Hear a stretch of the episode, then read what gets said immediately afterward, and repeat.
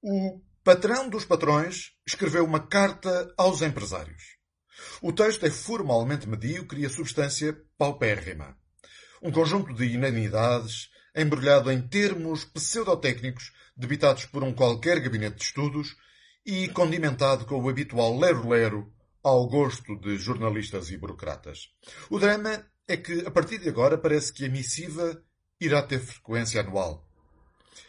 António Saraiva lidera a CIP, que, tomando como boa a informação que ele próprio avança no website da instituição, é uma organização que representa apenas 10% das empresas em Portugal, de acordo com os dados do INE. Estou certo, no entanto, que a CIP tem bastante maior representatividade no universo das empresas portuguesas que, direta ou indiretamente, dependem do Estado ou de contratos públicos. Nos anos 80 e 90, a CIP já foi uma instituição relevante no país, mas hoje parece mais como um lobby de um grupo de amigos ou de gente com uma rede de relações em circuito fechado. António Saraiva é um exemplo disso mesmo.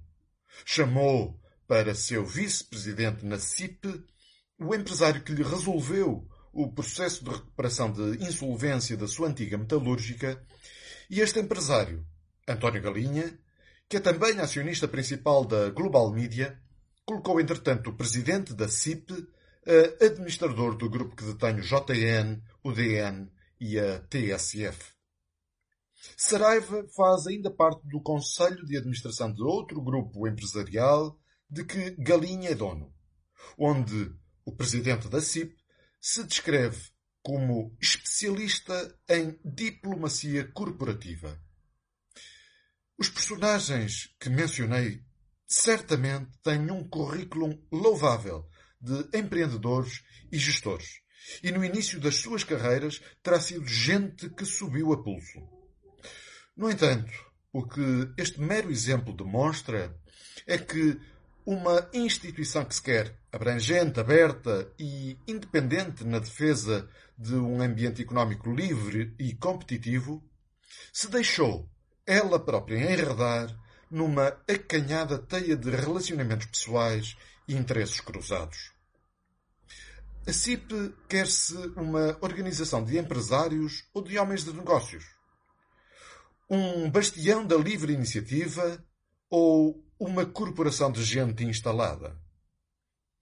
Na sua epístola, a esmagadora maioria das ideias expostas pelo presidente da CIP são reivindicações pedidos de intervenção do Estado, pedinchice de dinheiro ao governo e mão estendida aos fundos de Bruxelas.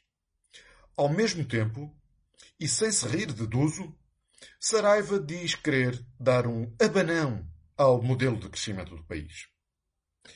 Chega a ser penoso verificar que António Saraiva não se importa de achincalhar todos aqueles que acreditam na iniciativa privada quando diz, e passo a citar, queremos que o Ministro da Economia seja o arquiteto da recuperação económica.